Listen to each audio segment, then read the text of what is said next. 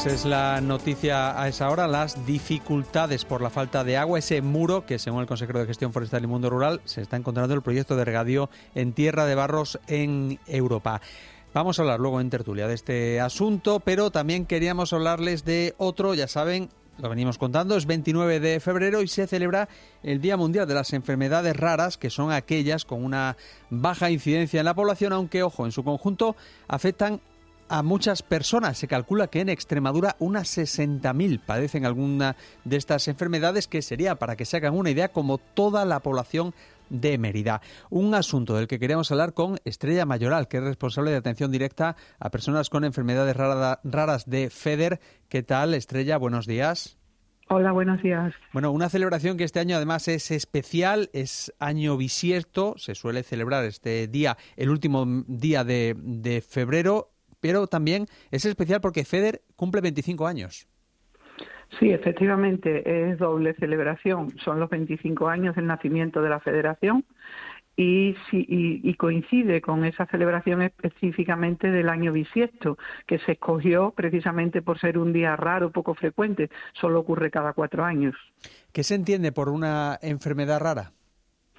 En principio son enfermedades que tienen una prevalencia menor de cinco casos por 10.000 eso implica que hay un gran desconocimiento porque hay poca experiencia a nivel clínico, de investigación, entonces hay gran desconocimiento también por parte de los profesionales que en sus cuotas de atención pues ven poquitos pacientes, aunque vean más de enfermedades raras en general, pero ven poquitos o ninguno de enfermedades raras concretas, ¿no? Entonces son enfermedades que afectan a pocas personas y que afectan a todos los sentidos, a todos los órganos. Por eso son completamente diferentes unas de otras, pero sí están unidas por esa dificultad, por esa falta de investigación, por esa falta de experiencia clínica, por esa falta de conocimiento y también esa falta de prestaciones adecuadas, puesto que se desconoce cuáles son las necesidades. Decía que tienen baja incidencia, daba esa, esa cifra, ese umbral de menos de 5 por, por 10.000, pero como decía al principio, en su conjunto afecta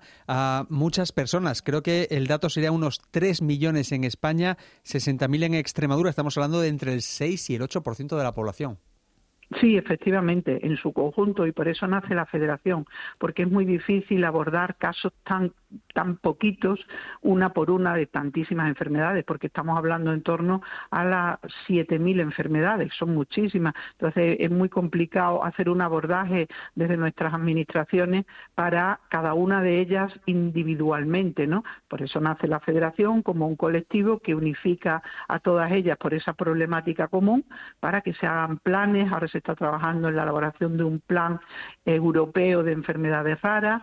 También ayer, eh, antes de ayer, perdón, en una reunión sobre la estrategia nacional de enfermedades raras con el Ministerio, se ha aprobado por fin un plan nacional, porque sí contábamos con varios planes autonómicos, pero por primera vez se va a pasar de una estrategia que no dejan de ser recomendaciones a un plan con un presupuesto, con unos indicadores a nivel nacional.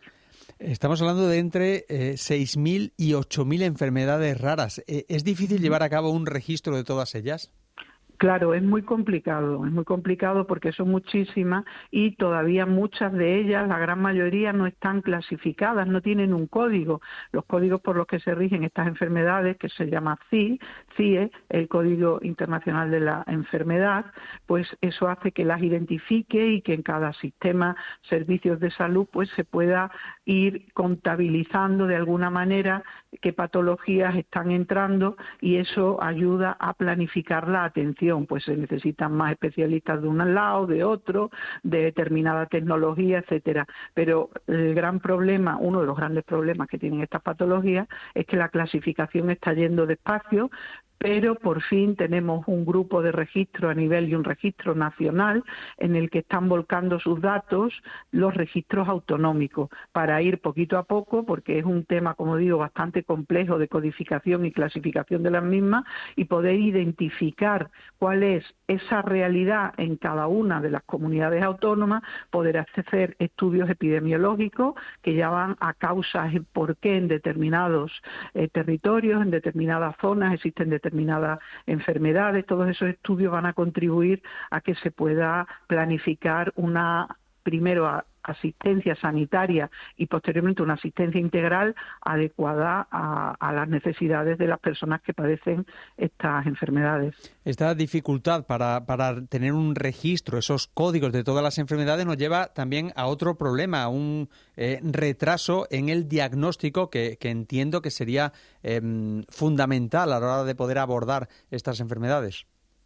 Claro, efectivamente, cuando es poco conocido algo, es difícil tener la sospecha de que está ocurriendo, ¿no? Por eso se está trabajando muy fuertemente desde la Federación, específicamente con las personas que sufren retrasos diagnósticos, que es algo también habitual por ese desconocimiento, y se está trabajando en colaboración con las administraciones, con los profesionales, a través de una serie de programas específicos como son el ENOD para casos no diagnosticados en pediatría, el Impagenómica que trabaja también por búsqueda del diagnóstico tanto en adultos como, como en pediatría, el SPEIN UDP también del Instituto de Investigación de Enfermedades Raras. Nosotros colaboramos con todos ellos para agilizar el diagnóstico también con la puesta en funcionamiento de un código dentro del portal de enfermedades enfermedades raras europeo, Orfanet.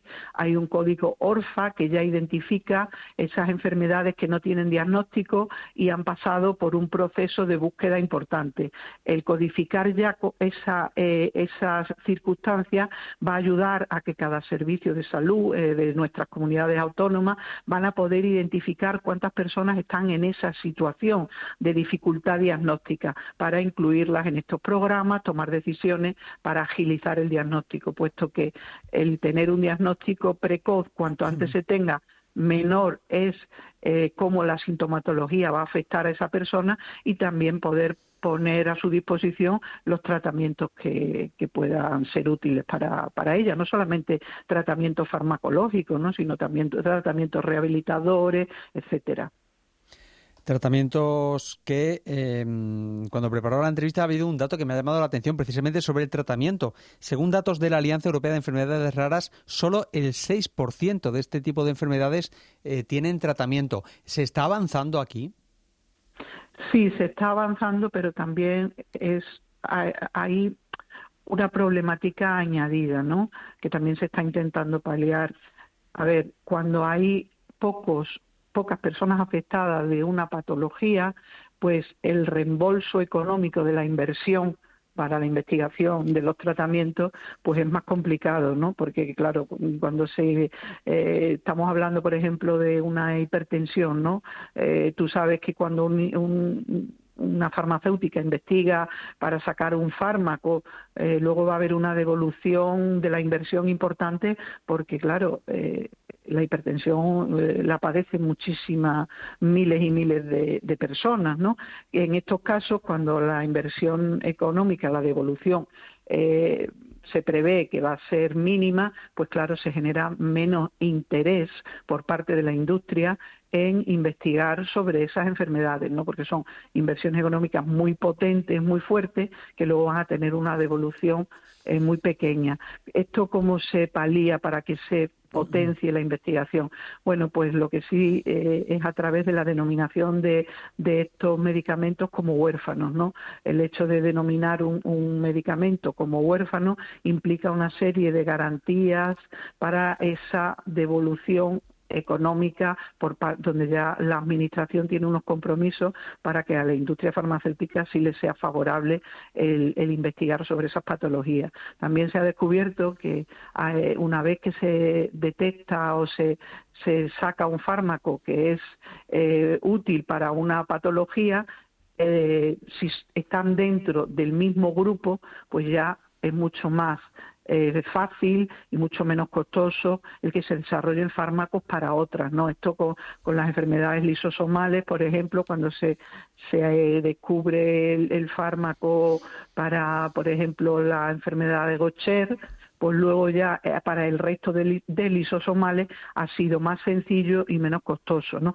Y también eh, se está viendo que investigaciones eh, de mm, enfermedades, por ejemplo, neurodegenerativas raras, también tienen una repercusión en, investigación para enfermedades neurodegenerativas frecuentes. Entonces, bueno, todo ese avance en la investigación se están detectando que ya no es como cuando había tanto desconocimiento, donde solo se hablaba de pocos pacientes y de una gran inversión económica. Hablando de, inversión económica, eh, creo que eh, este tipo de enfermedades tienen también un importante coste económico para las familias que destinarían hasta un 20% de sus ingresos a tratar la, la, enfermedad. Quería saber si hay diferencias entre las comunidades autónomas en cuanto a la cobertura económica de estos tratamientos. A ver, si se trata de un tratamiento de un medicamento huérfano que está autorizado por la agencia española y estaba, eh, perdón, europea primero por la española y luego eh, se da en las diferentes comunidades autónomas, eh, el precio tiene que ser el mismo. Pero ya no solamente es el precio de los tratamientos, sino es todos los costes que van añadidos, ¿no? Pues por ejemplo, a veces pues hay eh, unas necesidades de ayudas técnicas, que esas ya sí varían, ese tipo de prestaciones varían de unas comunidades a otras, ¿no? O ciertos apoyos que se dan en unas comunidades sí, en otras comunidades no, que, se, que habla más ya de lo que serían las carteras complementarias, ¿no? Hay una cartera común del Ministerio que son unos mínimos que se tienen que cubrir en todas las comunidades, pero luego hay una autonomía ya a la hora de decidir los presupuestos cada una de, de las comunidades en nuestro país. Y cada una pues decide de, bueno pues mm, dar eh, ingresos en un otro sentido. Y ahí es donde se existen las inequidades no eh, pues por ejemplo si hay personas que tienen que desplazarse pues todos esos gastos en algunos sitios pues corren por cuenta de las administraciones en otros es más complicado unas administraciones sacan unos recursos, otras, otras sacan otros, también son gastos relativos no solo a las ayudas técnicas o a los desplazamientos, sino también pues a veces a dietas, a temas alimenticios, eh, bueno, pues hay muchísimas cuestiones que, o, técnicas de rehabilitación, que algunas están cubiertas, otras no. Todo eso ya sí depende mucho también de las comunidades, por eso una de las peticiones eh, de la Federación es la equidad, ¿no? Por el hecho de haber nacido en una u otra comunidad no se pueden tener derechos diferentes, pero eso es un tema que con la autonomía en relación a los presupuestos pues ya eh, eh, es, más complicado, ¿no? Pero sí también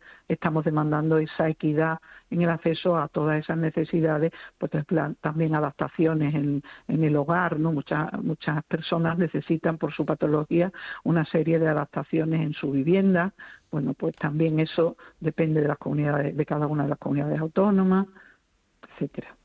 Y ya para, ya para terminar, y otra reivindicación histórica de FEDER tiene que ver con la homogeneización y ampliación de las pruebas de cribado eh, neonatal que mm, creo varían según la comunidad autónoma. Efectivamente, esto también tiene que ver con esa cartera de la que hablábamos, la cartera mínima, la cartera común, perdón, que te dice que tienes que tener un mínimo, pero a partir de ahí ya luego cada comunidad pues por diferentes cuestiones pues criba hasta las máximas que están cribando o 40, otras que criban 32, otras 20, otras 12, otras, bueno, también estamos trabajando en FEDER porque el cribado, que es prevención secundaria, ¿no? Eh, es saber desde el momento, de, es la prueba del talón, ¿no? El cribado neonatal es la prueba del talón que se hace a todos los niños que nacen entre el tercer y quinto día de, nacimiento y se detectan una serie de enfermedades que lo que pasa, la enfermedad ya está ahí, lo que pasa es que si ya desde ese momento se sabe, pues se puede controlar de alguna manera esa sintomatología para que avance lo mínimo posible y el niño tenga un desarrollo a nivel de discapacidad y dependencia lo más mínimo o ninguna, ¿no? Por ejemplo, la PKU, la fenilcetonuria, que es la que se criba más antigua, eh, pues eh, simplemente el, cuando estos niños, antes de ese cribado de fenilcetonuria, no se hacía, pues el niño nacía aparentemente sin ningún tipo de problema. Según iban pasando los años, pues eh, el niño iba eh, teniendo una sintomatología que llegaba a una oligofrenia, ¿no? Un niño que tenía una discapacidad intelectual, entre otras cosas, porque iba acumulando esa fenilalanina que le iba produciendo eh, esta sintomatología. A lo largo de tres, cuatro, cinco años. ¿Y qué pasa ahora con el cribado de la PKU, por ejemplo? Pues ocurre que enseguida pues ya entra dentro de un mm, seguimiento de esa donde ya bueno pues come una dieta libre de esta de esta sustancia, hay unos componentes específicos nutricionales y son niños que no desarrollan ninguna discapacidad intelectual, ¿no? sino que son niños como otros cualquiera con un control dietético muy potente, muy fuerte, a veces complejo de llevar, donde también el tema económico está presente, porque son eh, cosas que también en diferentes comunidades autónomas eh, tienen prestaciones diferentes para ellos, pero son niños que no tienen discapacidad intelectual, ¿no? Entonces es muy importante el detectar cuanto antes esa patología para empezar a, aplicar los tratamientos adecuados. Pues Estrella Mayoral, representante de FEDER, la Federación Española de Enfermedades Raras, muchísimas gracias por estar con nosotros en primera hora y aportarnos un poco de luz sobre esta situación en este Día Mundial. Muchísimas gracias a vosotros por darnos voz y un abrazo para todos.